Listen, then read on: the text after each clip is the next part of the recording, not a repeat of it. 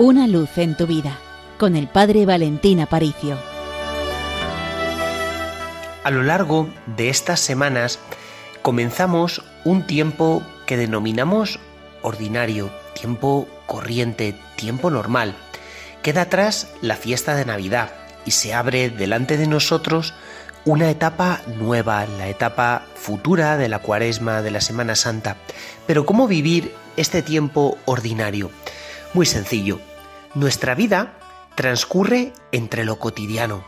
Hay veces que podemos señalar eventos extraordinarios, eventos que marcan un antes y un después, pero piensa que lo normal es santificarnos en nuestra vida corriente, en nuestra vida diaria. El Salvador estuvo 30 años en vida escondida, en vida oculta de Nazaret.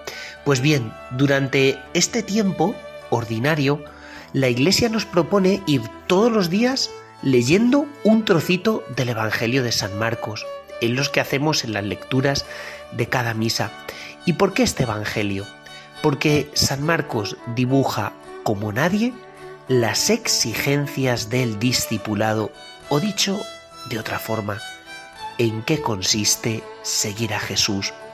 Fijaos, la vida cristiana no es simplemente tener fe, creer en Dios, creer una serie de verdades o contenidos sobrenaturales, una especie de credo y se acabó. No, la vida cristiana, y lo decía mucho San Juan Pablo II, especialmente en una encíclica muy bonita que escribió Veritatis Splendor, el esplendor de la verdad, él decía, la vida cristiana consiste en seguir a Jesús, lo que en latín se llama la secuela Christi.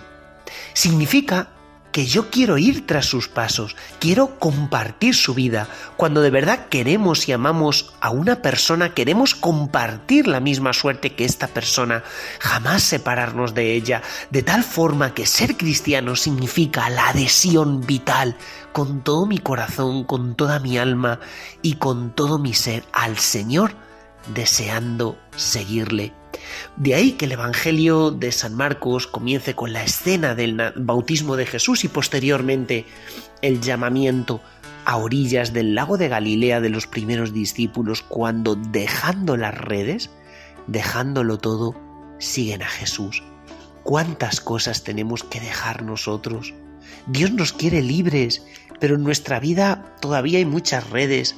Seguimos siendo prisioneros de nuestros miedos, de nuestros complejos, de nuestros pecados, de nuestras rayadas, de nuestro pasado.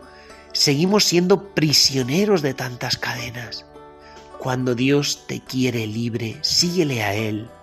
¿Por qué te atas tanto cuando Él te ha hecho para volar? Síguele a Él, colócate detrás de Él y haz que tus ojos solo miren el rostro de Cristo que no miren a los lados, que no se distraigan, para que solo Él sea tu centro. En esto reside la clave de la felicidad, porque el seguimiento de Jesús no es simplemente un catálogo de las renuncias que tenemos que tomar en nuestra vida, el seguimiento de Jesús es, ante todo y sobre todo, una lección de felicidad, porque en seguirle a Él se encuentra la auténtica alegría, la alegría que nos permite decir que yo ya no soy esclavo de todo lo que me ataba. El Señor, en su discurso programático en la sinagoga de Nazaret, cuando comienza su ministerio público, dice que había venido a dar libertad a los oprimidos. Pues en un breve ratito de oración, cuéntale a Jesús todo lo que te ata, todo lo que te encadena, y Él será capaz de devolverte la libertad nueva y definitiva, pues de parte del Seminario Mayor de Toledo te mandamos nuestra mejor bendición. Y recuerda, con los pies en la tierra, pero con el corazón en el cielo.